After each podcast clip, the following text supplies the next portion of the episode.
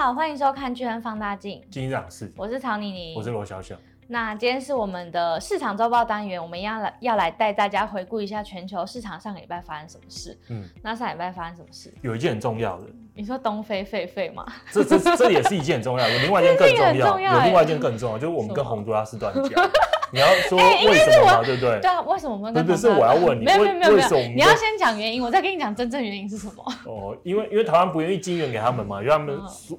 一又每次都来要钱，那台湾政府不想给哦。那你知道真正原因是什么吗？我想知道，是因为蔡英文比较喜欢九孔。哎、欸，真的很烂，会不会有人不知道九孔是谁啊？其实，哎、欸，我是不是要讲一下出处？这是我听新资料讲瓜吉他们的。我我这样，哦、我已经不会被告了。抄别人的，抄别人的，我听到很有趣啊。只是你可以自己发想，就比如说你可以说蔡英文比较喜欢蹦恰恰或者什么的，或者是蔡英文比较喜欢金城武。没有人会把金城武跟洪都拉斯配在一起。你知道洪都拉斯长怎样吧？我知道，我当然知道、啊。他就是全民大。我知道哦，哦，真的年代。洪都拉斯九孔我都。是吗？是年年代，是我小学的时候的东西啊。我不想回应这件事。哎、欸，而且洪都拉斯，我觉得他蛮困扰的。他不是，我看新闻有说他出来声明，就是他整个人。你说洪都拉斯卷入这个国际事件，没有他这个人，因为会大家大家应该会到声明，因为大家底下留言会会会去反他，应该也不会当骂他，又不是。你就 怎么好意思跟我们要十亿美金？怎么好意思？他他真的很可怜，他无辜卷入一个国际事件。有有流量就有钱啊。他有有他还有在出来吗？有声量就有流量，有流量。现在这些节目不都收光光？现在只有什么台智源还在线上吧？我倒是不知道。你不知道吗？这就我不是我不知道我不知道他有他现在有没有在上节目。好，那我们要进入正题嘛？啊，我们要先。你知道狒狒从狒狒流浪了十八 天，然后今天流浪到台铁，这一切都超荒谬。我不懂为什么会花这么多的心力跟资源去追踪一只狒狒。哎，可是它会到人家的仓库里面吃地瓜，然后去菜田吃菜，那能吃多少钱？我我很好奇，它它只是狒狒。不是一个重大枪击要犯，也不是一个强暴犯。哎，这样子为什么抓不到？其实我不知道为什么抓不到。狒狒很难抓吧？是吗？你先要找到他就很难。比逃犯还难抓。逃犯不是什么？他会爬上去，爬爬跳就跳走。你要怎么抓它？狒狒会爬上去哪？会会爬树啊，会爬东西，什么都能爬。所以，可是我们它机动性很高。可是我们没有看到一个，我们现在看到画面都是监视器的画面，没有看到一个场景是大家就是在要去那个树上抓他。要先找到他都很难呐，菲菲很厉害啦。好，菲菲我是觉得。不应该抓他了，就放他开开心心外面是会怎样？对啊，他也没有。可是路上平常也不会看到狒狒。讲难听点呐，路上的违停都不抓，抓什么狒狒啦？哦，违停可能会害死人，狒狒会害死人吗？又不会。他可能会攻击人呐，不是说什么不要跟他对。温和啦，就偷吃点地瓜会怎样啊？狒狒也有狒犬。真的，我支持狒狒。好，那我们接下来要进入那个啦，招募啦。哦，还没有进入正题，因为好像没有人投履，哎，还是我们没有放 HR 的。对对对对对，因为没有，因为我有收到一些一零四的的那个什么投递嘛，你不代表他们搞不好真的是看节目来投的，所以搞不好了。对，那欢迎大家，如果对巨亨买基金的投资研究部有兴趣的话，可以来一零四应征，来。或者是你对我们公司的其他，因为我们在一零四有很多职缺啦。你对我们的其他职缺有兴趣，也可以投，因为我们行销有真人啊，投资理财，对啊对啊，我们有有不少个职缺。对对对，好，那就欢迎大家可以来当我们的同事。好，我们终于要进入正题了。我们今天要来聊那个一样是美国的银行业，因为上礼拜其实市场蛮受那个。我们其他快讯有录过，就是美国财政部长的叶伦，他每天的发言，对他，他礼拜二三四吧，是二三四吧，他一天说会保护，一天说没有在考虑，然后隔天又出来说会保护，所以市场就因为他的发言一直很动荡。对，但是实际上到底是怎样呢？实际上，我觉得，哎，我们所以我们要讲讲叶伦是不是？这一集就比较大家看快讯吗？哦，那你就直接讲。没有啦，反正你看的数据啦。对啊，就是叶叶伦很诡异啦，反正反正重点是上个礼拜虽然说叶伦的。讲话反反复复，可是像拜登啊，然后叶伦啊，还有在在那个联准会主席鲍鲍尔的发言，其实可以看到他们都还是传达了一个共同的事情，就美国的金融体系很稳健。对，他们都说没事，他说不要太过担心。然后然后联准会是直接就说嘛，他说那之前的那个存款外流情况看起来是趋于稳定的。嗯，那所以跟大家说不用太过担心。嗯，那存款外流情况真的有趋于稳定？对，我们觉得反正就是政治人物。就很会话术嘛，其实不止哎、欸，就是、因为我们不是有看一些，就是那个，就是华尔街见闻里面也有人说是在，对对，我们我们今天来拆解，哦、先讲第一个，第一个是他跟你说，存整体美国的商业银行的存款外流稳定的，就是没并没有继续的存款减少。嗯，这件事是对，可是他只跟你讲了一半。嗯，他讲一半就是对，整体商业银行是稳定的，可是存款还是从小型银行流到大型银行。那最新公布的数据的话是大概一千亿一千亿美金左右，就有一千美一千亿美金的存款从小银行然后跑到了大银行的手里面。一千亿算是会影响市场的吗？还是还好？呃，我们先讲相对的概念好，美国小银行的存款是五兆美金。哦。对啊，大银行大概是十点多兆，快要十一兆。嗯。所以你说一千亿，一千亿就是五兆里面的百分之二了。嗯。对啊，好像还没有到很多。啊，可是一个礼拜百分之还搞不好还有下一个礼拜就流出。对，这是一个礼拜一千亿。对，那如果这件事没被逆转，继续未来的几个礼拜还是一直流，一直流，一直流，那就是流流是越来越多嘛。所以我觉得他就跟你讲一半嘛，故事讲一半，然后跟你说好的那一面，然后坏的那一面不跟你讲。所以单纯以联准会公布的数据来看，我们并没有看到小银行存款外流被踩下刹车，这是第一个。第二个就是你刚才提的。呃，有有有那个专业投资机构出了一份报告嘛？嗯，他说从最新的最最新一周的数据来看的话，美国中小型银行面临的存款外流压力有出现逆转，他们认为说情况在好转。嗯、那我们就对这很好奇嘛，因为跟我们看到的数据不太相符，那我就实际去去检查一下，说到底这件事是对还是错？那我们先跟大家分析一下，一般的中小型银行如果急需钱的时候，会有几个管道可以弄钱。跟联总会对，第一个找联总会嘛，嗯，第二个是找联邦住房贷款银行，嗯，那联总会里面又有几个不同的工具可以借，一个叫做一级的信用信用一级的那个信用贷款，就是你可以拿你的公债就跟美国政府抵押给他，然后借钱出来，嗯，这是一直都存在的东西。那、啊、后来是因为这一次系股银行倒了，联总会很快推出一个叫 BTFP 的嘛，就是定期融资的贷款，差不多贷款机制，嗯，那一样也是银行拿合格抵押品。可以拿去跟联总会借钱，这是第二个。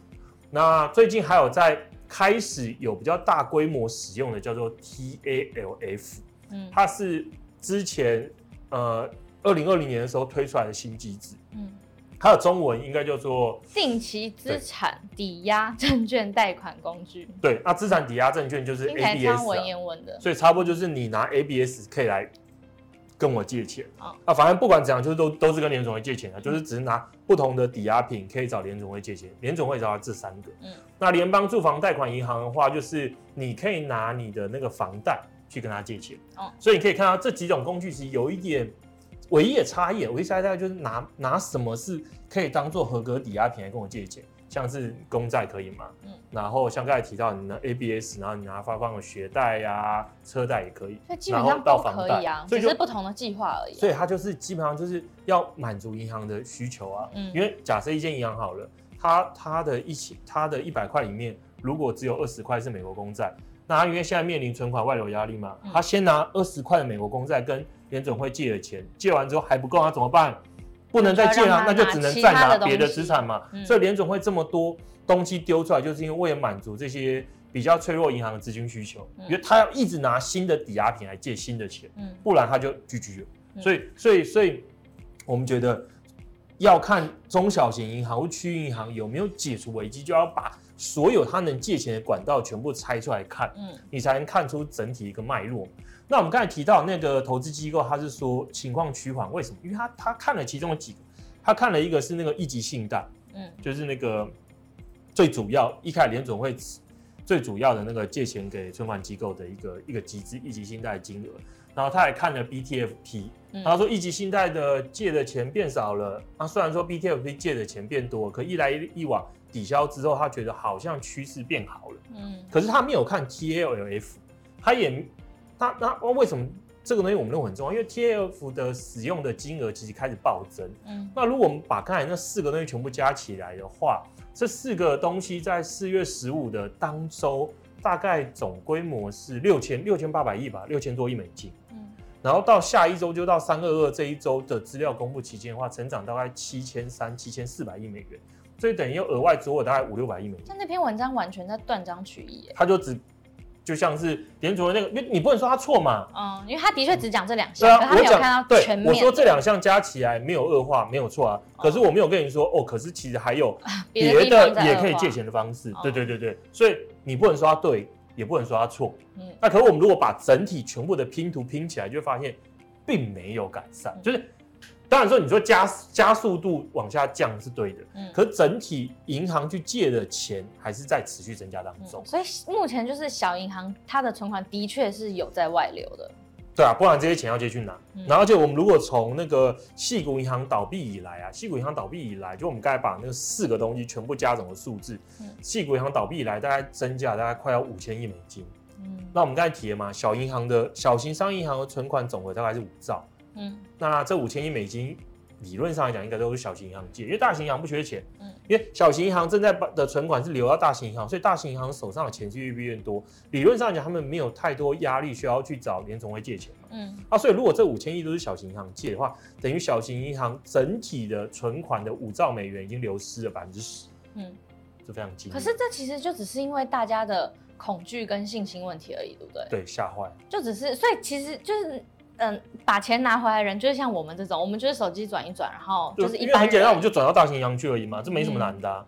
嗯、啊而且应该说，我们刚才提的还少一个，还少一个拼图，刚才少了一个。我们刚才只提了小型银行去找政府机构借钱的管道，嗯，这个。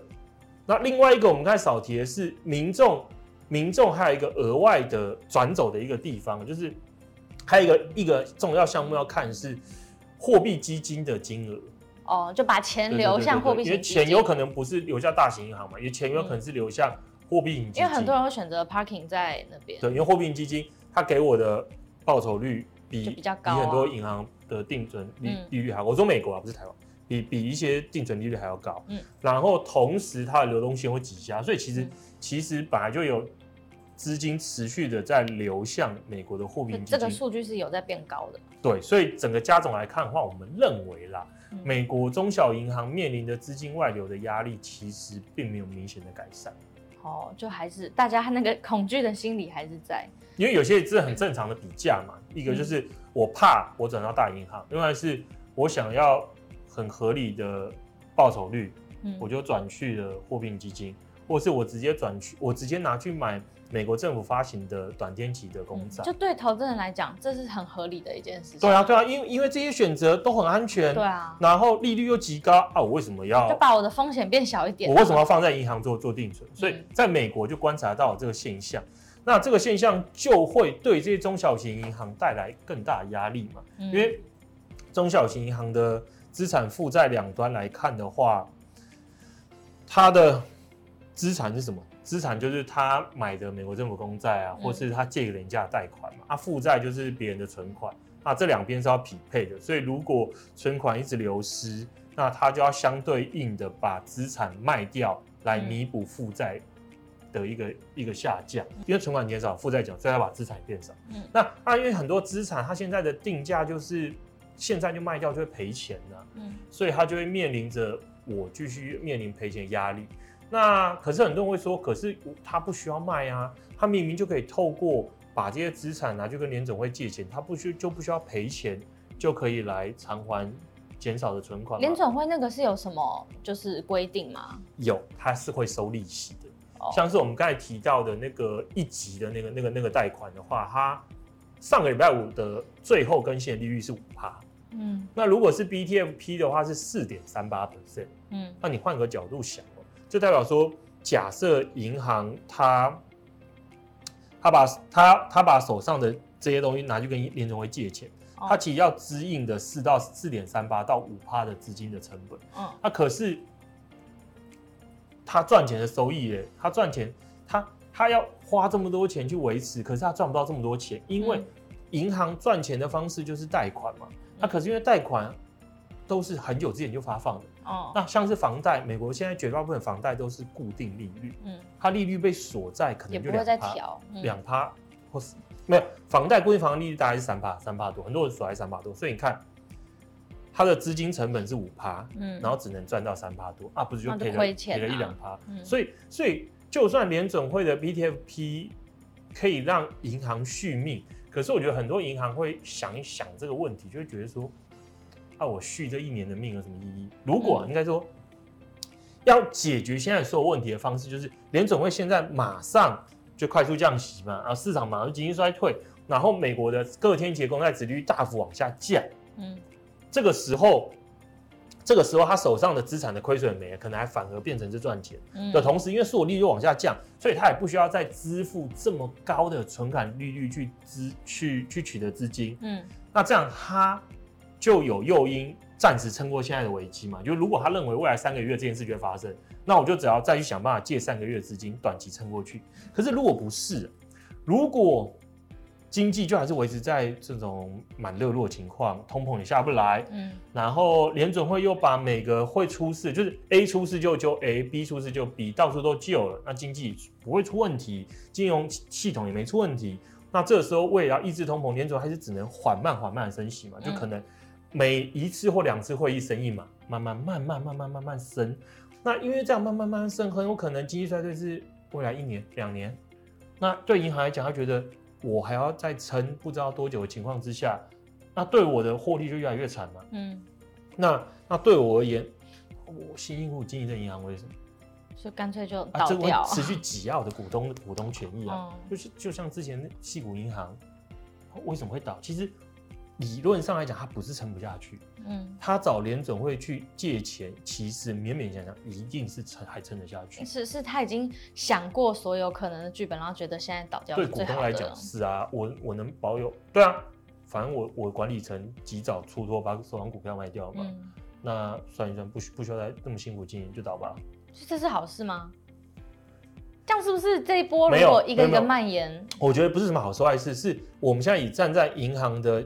角度来看的话，嗯，如果联准会现在的政策就是延长目前的景气周期，让利率维持在很高，维持在一个他们可预见很久的未来的话，嗯，那就会让很多银行没有什么继续经营下去的意愿，嗯，甚至很多大型银行也没有意愿去吃下那些小银行，嗯，因为我看我我对未来的前景看起来对我经营不是很友善。但这样对整个银行业是健康的吗？就变成，就会变成中小银行倒光光，然后剩下大型银行。可是中小银行的话，你现在政府的角色就是他尽可能想办法不能救他，想办法去救你救，嗯、他就想要让你变得有点像是僵尸企业，你就是好死不如赖活着，你就拖着嘛。嗯，对，所以我觉得合理的做法，这就没完没了了。对对，所以我说现在联准会做法就是让事情变得没完没没了，让大家都很痛苦。嗯、你一开始细股银行的时候就让它出问题。让那一些你存款金额过高的人真的吃到苦果，把某一个行业、把某新创事业的很多公司让它倒掉，嗯，让经济开始衰退，嗯，早就把事情结束掉，皆大欢喜。那、嗯啊、你选择去救这群人，让很多人重新意识到，原来做很积极的投资，或是让那个那个资产跟负债的那个。久期不配置，我都不会有，我都不需要承担任何的苦果。嗯、那我同样把这件事丢给纳税人买单，那这去进一步鼓励的这种很不道德的一个行为啊。嗯、所以我觉得联准会在一开始决定要去救矽谷银行这这个件事就是错的。嗯、那那因为救了，这东西也洗下去，头就只能进一步洗下去。洗下去之后，就是大家只是延长这个痛苦期。嗯、那这个痛苦期。你就算有 BTFP 说未来一年让你可以取得流动性，可是我觉得这个是治标不治本的一个办法，因为根本银行痛苦的关键就在于我放钱出去的贷款利率被锁在很低的位置，嗯，因为一些房贷很多人一锁锁三十年，嗯，这三十年不会不会就是三十年就是这么低，那我的存款利率被拉到很高，那存款利率拉到很高啊，我这样。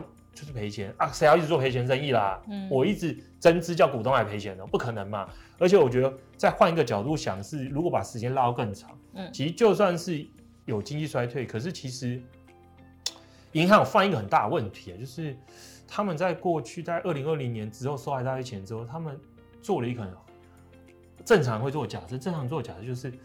过去三十年的那个长期利率持续走低，哦，过去三十年的通膨持续走低，那甚至在过去十年、二十年，通膨都会在很低的位置，所以就很自然的假设说，通膨就是不会升高，嗯，长期利率不会太高，这是大家人性的假设。那可是你看嘛，随着新冠爆发之后，大家重新开始思考说，通膨是否真的会一直维持在这么低？不是，嗯、那甚至很多人发现说，其实通膨有出现结构性的问题，所以未来很有可能是未来的一到二十年通膨都维持在比较高，嗯、或者是长期利率潜在的位置会比较高。嗯、那那如果我在二零二零年之前的这批贷款，因为当时的错误预估，所以锁了非常多钱，非常长期的低利率。那现在我展望未来的一到二十年，发现说未来一二十年我可取我我透过存款利率取得的资金。这个的成本会比我过去的贷款利率都还要高很多，那我未来的一到二十年到底怎么经营？嗯，所以我觉得整个金融系统目前看起来是非常多的大问题啊，那这件事看起来要怎么解决，好像非常的困难。就接 那接下来该怎么办？因为现在已经一家一家蔓延，就像现在那个德意志银行，嗯，也开始有那个信用风险的 CDS 狂飙。对，那如果他们还是一家一家这样救的话，不就？接下来到底要干嘛？所以我说，现在他们的做法就是 A 出事就 A，B 出事就 B，每个人出事都会救。他这样做下去就是长期，没有解决根本问题啊！这根本问题真的就是，那还不如让一批人倒掉，把事情解决。而且他们这样等于变相在鼓励，就是银行业不这么稳健的一些。是啊，就鼓励追求风险的行为，因为反正最后纳税人或是会有人来帮他买单。嗯，那那那接下来投资人该怎么办？你这样子没有人要来开户了？没有没有没有没有，应该应该说，我们认为啦，联总会确实没有选择最好的解决办法。嗯，他选择了一个看起来会让大家继续痛苦一段时间的一个解法。那如果让大家继续痛苦一段时间的话，那其实还是只能买一些目前呐，在看到什么很明确。经济衰退结束，因为很明确看到经济衰退发生发生这种触底的讯号之前，就是很安全的资产比较 OK 了。嗯，因为像我们刚才提的嘛，它目前看起来就是经济衰退迟早会来，那个软着陆几率越变越低啦，那个机遇几乎是没有了。我觉得基本上就是一定要一次很严重的经济衰退，把出问题的资产负债表一口气就把它让该倒的公司倒掉。嗯。不是不是像日本用僵尸期的方式去勉强它经济，嗯、那这件事发生的话，会必定会带来比较短期瞬间会很痛的痛，嗯，那可是痛完之后，经济就会重新快速复苏。但长痛不如短痛啊，就一下我们希望联准会就是美国政府让长痛不如短痛，选择短痛的发生方式。嗯、那可能上礼拜叶伦就是不小心有一天讲出真话，他可能也不想救吧。因为因为谁知道接下来他们会不会一家一家出事一就救一家也不一定啊。我，我觉得他会这样反反复复，也可能他某一天突然讲出一个真话。以我我觉得、啊，因为我们不是不了，因为我们 我们不是他嘛。我说以合理的以合理的一个思考方式啊，他也干过联总会主席。